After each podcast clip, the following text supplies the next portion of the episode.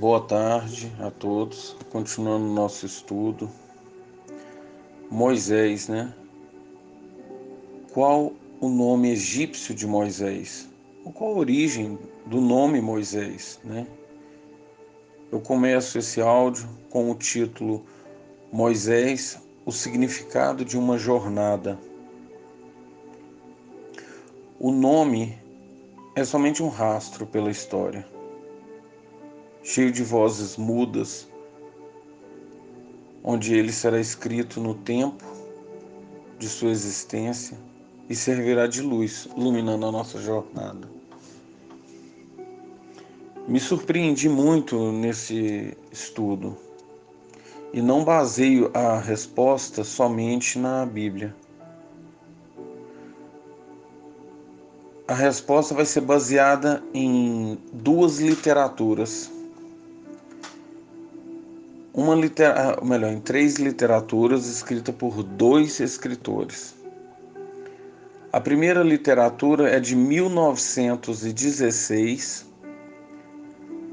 por Walter Benjamin, sobre a linguagem em geral e sobre a linguagem dos homens.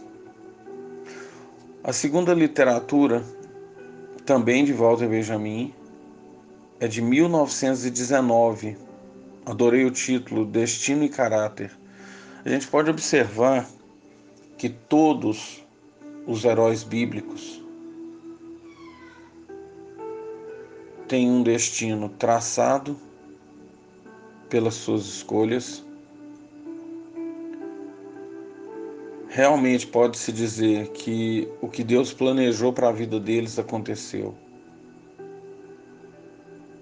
Um caráter fortíssimo e uma fé inabalável.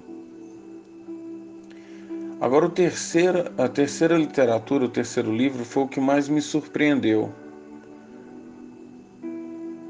Uma por ser um filósofo, e geralmente todos os filósofos são ateus. Então, quando um ateu dá tamanha importância, a gente olha e fala: Poxa, no fundo, a gente está certo. Eu falo que o ateísmo não acaba com a religião, ele acaba com a fé. A pessoa que é ateu, ela não, é, ela não vai acabar com a religião de ninguém. Ela vai acabar com a fé dela mesma. Ela vai acabar com a esperança dela. Porque fé é esperança. Você acreditar, você tem esperança de algo melhor, algo maior para a vida de cada um. E saber que Freud, em 1939, escreveu O Homem Moisés e a Religião Monoteísta, me surpreendeu ao saber disso, que ele tem um livro dedicado a um estudo sobre Moisés.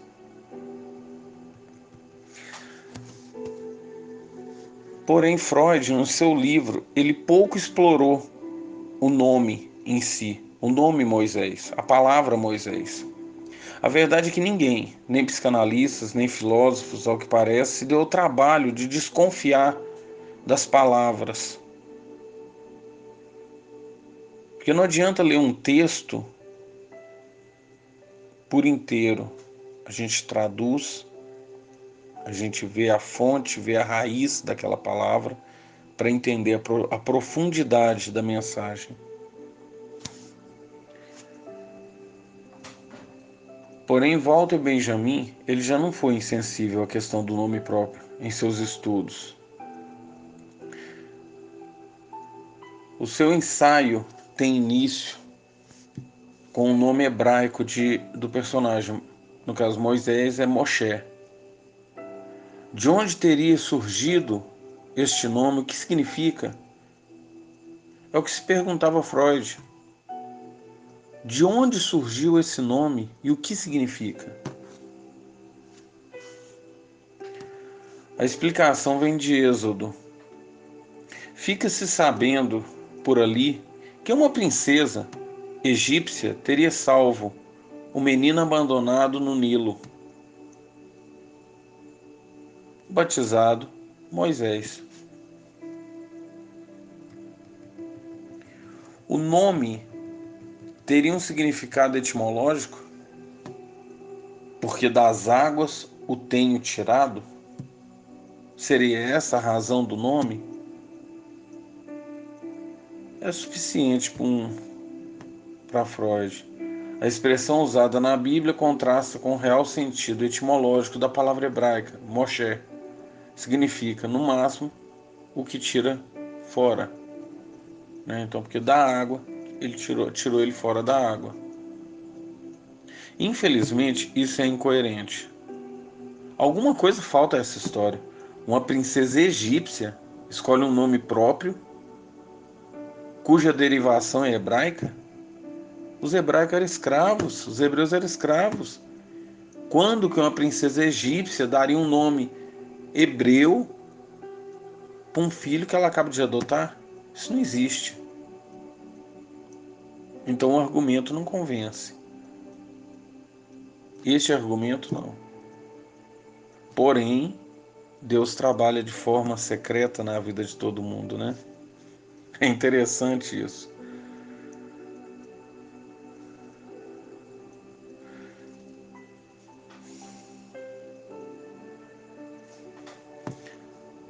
A origem do nome Moisés seria em verdade egípcia?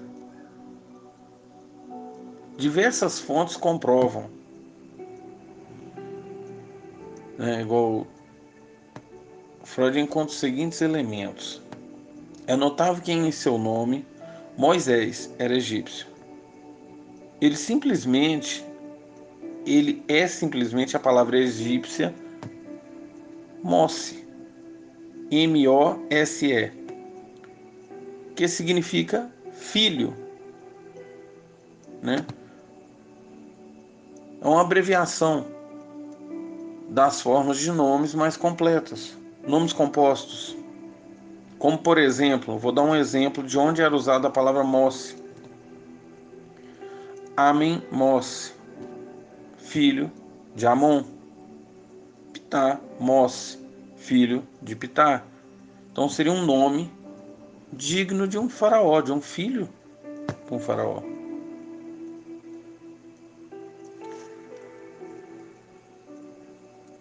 O nome filho logo se tornou substituto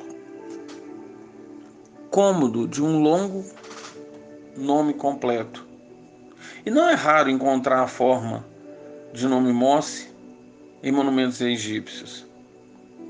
O pai de Moisés certamente deu ao filho um nome composto e pouco a pouco deixou de ser utilizado na vida cotidiana, até que o menino simplesmente foi chamado de Mose, filho em egípcio. Essa foi a conclusão que Freud chegou em 1939.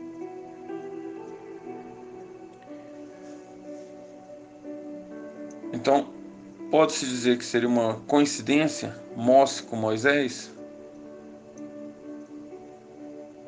Mós teria o significado de filho em egípcio e Moshe, aquele que tirou das águas. Me pergunto quem escolheu o nome para ele. Foi a mãe egípcia? Ou a mãe hebraica? Ou Deus? Porque é muita coincidência os nomes serem tão parecidos, dado por duas pessoas diferentes e ter um significado tão grandioso.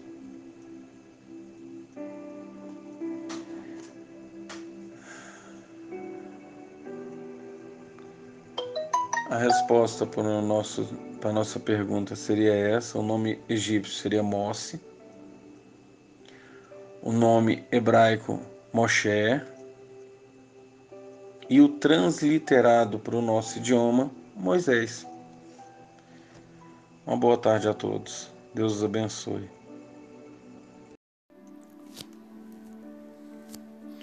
Shalom, boa tarde a todos. Mais um áudio do nosso estudo sobre Moisés.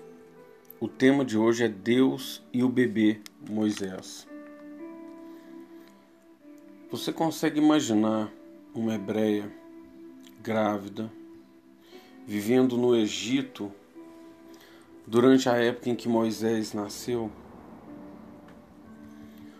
Os egípcios não apenas escravizavam o povo de Israel para trabalhar né, como escravos nos piores serviços, como afrontavam suas crenças. E também lemos no primeiro capítulo de Êxodo uma ordem para lançar no rio Nilo toda criança que nascesse menino. Se houvesse alguma esperança, poderia ser ter um filho, um jovem que pode perpetuar o nome da família e talvez um dia experimentasse a liberdade. Mas essa eh, esperança agora seria frustrada. A gravidez se tornou um momento de medo em vez de uma alegre esperança. Essa situação horrenda e desesperadora parece completamente contrária às promessas de Deus para aquele povo. Talvez você esteja se sentindo nessa situação, ou uma situação semelhante à do povo hebreu durante sua escravidão egípcia, onde você pode procurar esperança quando nossas vidas parecem ir contrárias à vontade de Deus, onde somos obrigados a viver e conviver em um mundo que se pode ver, mas não podemos tocar. Um mundo pagão com costumes que afrontam as nossas crenças e valores, destrói nossas famílias e corrompe nossos filhos. Um lugar para se voltar é a história da proteção de Deus ao bebê Moisés. Ninguém sabe da promessa que Deus tem para o fruto do seu ventre. Nesta história, vemos a semente da esperança no agir misterioso de Deus, onde cada aflição, cada deserto, dificuldade está lapidando seu vaso para se tornar a promessa de Deus. Às vezes, em meio às dificuldades, não entendemos que tudo que nos acontece faz parte dos planos de Deus para a nossa vida. Ser lapidado causa dor, muitas, pois muitas das vezes estamos formando nosso caráter, trabalhando em nossas falhas e defeitos. É muito mais fácil aceitar bênçãos. Difícil é aceitar seus decretos, desertos, suas provações, reconhecendo que é para o nosso bem que Deus está agindo. Qual é a história do bebê Moisés? Após a morte de José, um novo faraó se levanta no Egito, que temia o crescimento da população hebreia. Imagine ter uma nação dentro de outra nação, vivendo subjugada, escravizada e oprimida, onde os feitores egípcios chicoteavam os pais na frente dos filhos, um barril de pólvora prestes a explodir. Uma revolta poderia acontecer a qualquer momento. E antes que isso aconteça, o faraó adota uma política para acabar com essa ameaça, enfraquecer a nação hebreia e destruir a esperança, matar as crianças hebreias, os homens Em Êxodo, ouvimos falar de uma de um casal jovem que decide esconder seu filho em vez de deixá-lo ser jogado no rio para morrer, arriscando as suas vidas por amor ao seu filho. A mãe o coloca num cesto e envia rio abaixo. A criança flutua no rio, no rio abaixo, e então pela providência de Deus, a filha do faraó avista o cesto. Ela pede à sua criada que verifique e descobre que naquela cesta tem uma criança. Com pena da criança que chora, ela resgata. mas ela não é capaz de amamentar esta criança. Então eles chamam uma mulher hebreia para amamentar a criança e, pela graça de Deus, a própria mãe do bebê é escolhida para cuidar desse bebê, que seria adotado pela filha do Faraó. Aquele bebê não seria outro a não ser Moisés, aquele que se tornaria o salvador dos israelitas. Há muito que se pode aprender com essa história do resgate de Deus do seu povo escolhido. Vemos na, na proteção de Deus ao bebê Moisés muito mais do que apenas um resgate. Quantas vezes Deus enviou anjos para poder te resgatar e esperando apenas que você fizesse a escolha certa? Quantas vezes percebe, você percebeu que não estava sozinho e mesmo assim não soube reconhecer a grandeza de Deus na sua vida, escolhendo tudo que o mundo lhe oferece e não tendo tempo para Deus?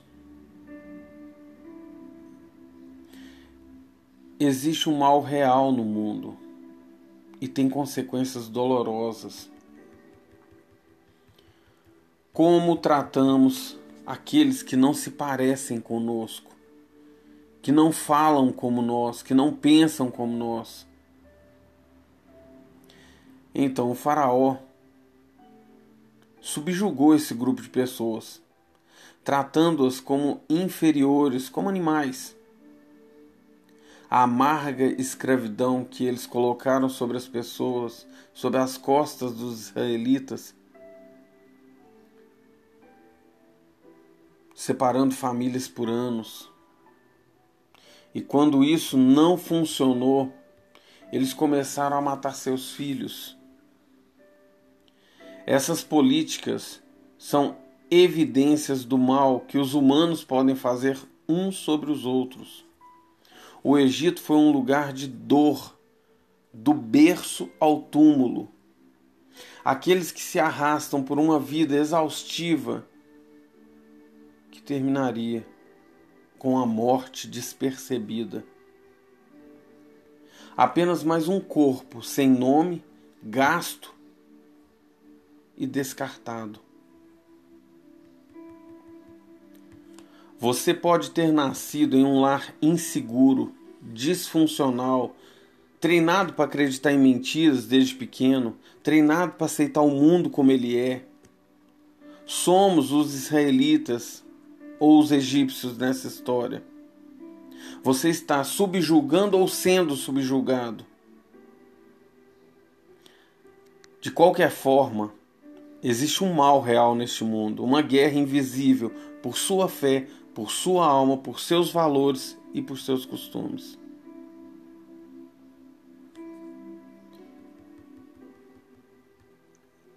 Os egípcios queriam aniquilar o excesso do povo israelita, fazer um controle de natalidade e de mortalidade através da escravidão. Deus ouviu o clamor dos israelitas, sofrendo, sendo humilhados O propósito de quem que vocês acham que vão permanecer? O dos egípcios que subjugaram? Ou o clamor dos israelitas? A história de Êxodo sofre uma poderosa sobre uma poderosa mão de Deus na redenção do seu povo. Ele usou o ímpio para lapidar o justo. E como Deus é caprichoso e detalhista. Podemos ver isso no decorrer da vida do bebê Moisés, sendo protegido a cada segundo, a cada acontecimento, desde o seu nascimento até a sua morte, e em cada pessoa que ele conheceu e conviveu. Um berço serve para proteger um bebê recém-nascido. Não foi criado exatamente para ser um barco ou uma arca mas é assim que está na Bíblia, uma cesta. E ela vai funcionar como um barquinho e não afunda. Em um momento da história, todo o plano de Deus é posto à prova para triunfar sobre o mal. Descendo sobre o rio Nilo, em uma pequena cesta, estava o futuro de toda uma nação. A mão de Deus por trás do resgate de Moisés, inconfundível. O tempo para a cesta descer o rio, chegar exatamente no momento necessário, parar no lugar certo, o choro no segundo certo, para que essa jovem egípcia a descobrisse, a pessoa certa para buscar a cesta. O choro do bebê na hora exata. E em seguida foi entregue à própria mãe para o menino ser amamentado. Estas coisas não são uma coincidência. Deus estava claramente trabalhando para a salvação daquela criança e colocá-la em uma posição dentro do Egito. E por quê? Porque Deus é onipotente, onisciente e onipresente. Ele sabe de todas as coisas, ele sonda nossos corações, ele separa os seus. Ele não te criou para sofrer até morrer. Ele conhece os dias que ainda não vieram. Podemos saber então com certeza que a vontade de Deus vai se cumprir na vida de todos que se dedicam, que abandonam o mundo para viver na Sua palavra, e mesmo que haja momentos em que a esperança esteja por um fio, Deus ainda está trabalhando na sua vida. Seja para te lapidar, seja para te resgatar ou te abençoar. Certamente Deus é o centro de todos os acontecimentos da história de Êxodo. Deus usa a quem Ele quer para realizar os seus propósitos mas somente após o clamor de todos, após todos estarem preparados, ele agiu para resgatá-los.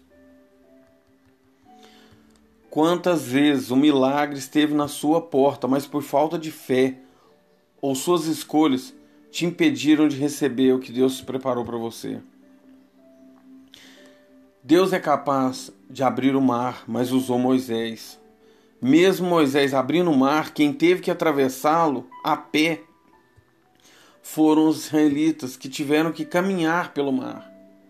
Da mesma forma, se você não fizer a sua parte, não atravessar o seu deserto, não enfrentar as suas dificuldades, de que, que adianta Deus abrir o caminho para você se você não sabe reagir, se você fica parado? Deus está claramente trabalhando para o bem de todos, preservando um único bebê em uma cesta flutuando num rio. Mas na história, as pessoas comuns, anônimas, não enxergavam isso. Apenas reclamavam, murmuravam, blasfemavam contra Deus. E mesmo assim elas foram usadas para realizar o seu propósito. Da mesma forma, hoje, Deus cumprirá o seu propósito na sua história. Ele nos chama pessoas comuns a fazer atos comuns de obediência para cumprir os seus propósitos. O resgate de Deus exigiu fé, a fé de uma mãe em confiar o seu bebê à proteção do Senhor. Requeria a bondade da filha do Faraó, requeria a obediência de Miriam e a sabedoria. E mais uma vez exigiria a disposição de duas mães de Moisés em deixar seu bebê partir na hora certa para o bem dele, para o propósito de Deus. À medida que a história de Êxodo desenrola, fica claro que Moisés é um Salvador e nos ensina a sermos humildes nos ensina a grandeza de Deus em nossas vidas e que somos apenas ferramentas nas mãos de Deus. Mas ainda haveria muitas outras batalhas a serem travadas. Haveria um deserto a ser atravessado. Mesmo tirando seu povo do Egito, o Egito não saiu de dentro deles. Se comportavam como escravos, com uma fé medíocre, reclamando e murmurando. Você trocaria a sua liberdade por um prato de comida e um local para dormir? Muitos dessas, dessa geração trocaria. Mesmo tendo saído do Egito milagrosamente e após a falha do povo em guardar aliança com Deus, feito o bezerro de ouro, foi necessário 40 anos para curar as feridas da alma e uma nova geração nascesse preparada para o propósito de Deus.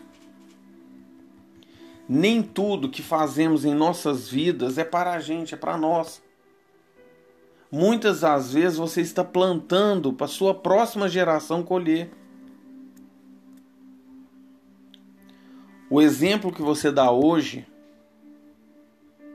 é o que vai mudar ou não a história de toda uma família. Vamos orar, olhar né, para essa história honestamente. Muitas famílias não conseguiram ver seu bebê salvo e criado pelos egípcios. A maioria viu seus filhos serem jogados aos crocodilos no Nilo. Muitos viram todos os dias de suas vidas em amarga escravidão. O mesmo é verdade hoje. Quantas famílias hoje criam seus filhos na palavra de Deus 24 horas? Quantas hoje dão suas vidas pelos seus filhos? Quantas trocam de viver suas vidas pessoais, reais ou virtuais, né? Para guiar seus filhos, para se dedicar? Como cobrar de Deus o mesmo futuro e proteção para todos? Se cada um age de uma maneira, se cada um tem um tipo de compromisso e relacionamento com Deus. A Bíblia relata claramente que os bebês eram tomados e jogados no rio, mas somente um casal teve coragem de enfrentar, de morrer para poder dar, deixar que o filho vivesse, para proteger aquele bebê. Só teve um casal capaz de sair correndo com o bebê nos braços para não deixar ser morto.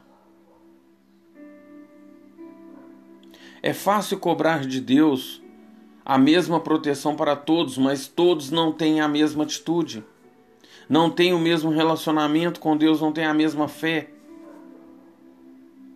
não se esforçam, nem o mesmo prazer em ler a palavra sagrada é o mesmo, nem mesmo isso. Para quem não gosta, ler a Bíblia dá sono. Para quem ama a palavra de Deus, é a melhor coisa do mundo. E o que a gente mais queria é ter mais tempo, mais tempo, mais tempo para poder ler mais, aprender mais. Como cobrar a mesma proteção se o coração de cada um é diferente? É fácil reclamar e pôr a culpa em Deus. Difícil é se culpar por não ter o mesmo amor de um filho para um pai com ele.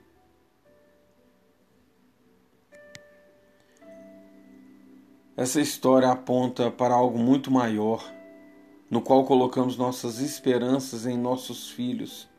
Filhos são sementes plantadas no jardim de Deus. Ninguém nasce bandido, ninguém cresce assassino. O mundo, as circunstâncias, as escolhas, a falta de amor e carinho os transforma nisso. Então, como ainda podemos ter esperança? Seja a promessa de Deus para sua vida. Pare de reclamar e murmurar. Viva na palavra de Deus. Seja luz para os, todos que estão à sua volta. Dê um testemunho vivo da sua fé, da sua transformação através da palavra de Deus. Mude você primeiro, para depois querer mudar o mundo. Se for o propósito de Deus, Ele vai te resgatar. Se for, se você, você pode até estar numa situação tão perigosa quanto a do povo hebreu, cuja sua única esperança era um bebezinho boiando numa cesta no Nilo. Ou seja, você só tem uma chance de mudar sua vida. Mas o caminho no rio, quem vai percorrer é você. Se Deus pretende protegê-lo naquele momento, você será protegido. Mas se Deus tem um propósito diferente para o seu presente, espere em Deus, mude sua vida. Porque naquele dia em que toda dor e tristeza desaparecerão, você estará firme e finalmente protegido por toda a eternidade. Gaste o maior tempo possível na criação de seus filhos. Dê muito amor, carinho, mas os prepare para o mundo, para vencer essa guerra invisível. Se você deseja que dentro da tua casa nasça um homem de Deus e cresça. Que em seu lar cresça mulheres virtuosas. Gaste seu tempo falando de Deus para os seus filhos. Gaste seu tempo abrindo uma Bíblia na frente de seus filhos. Faça um culto na sua casa. Seja o profeta da tua casa.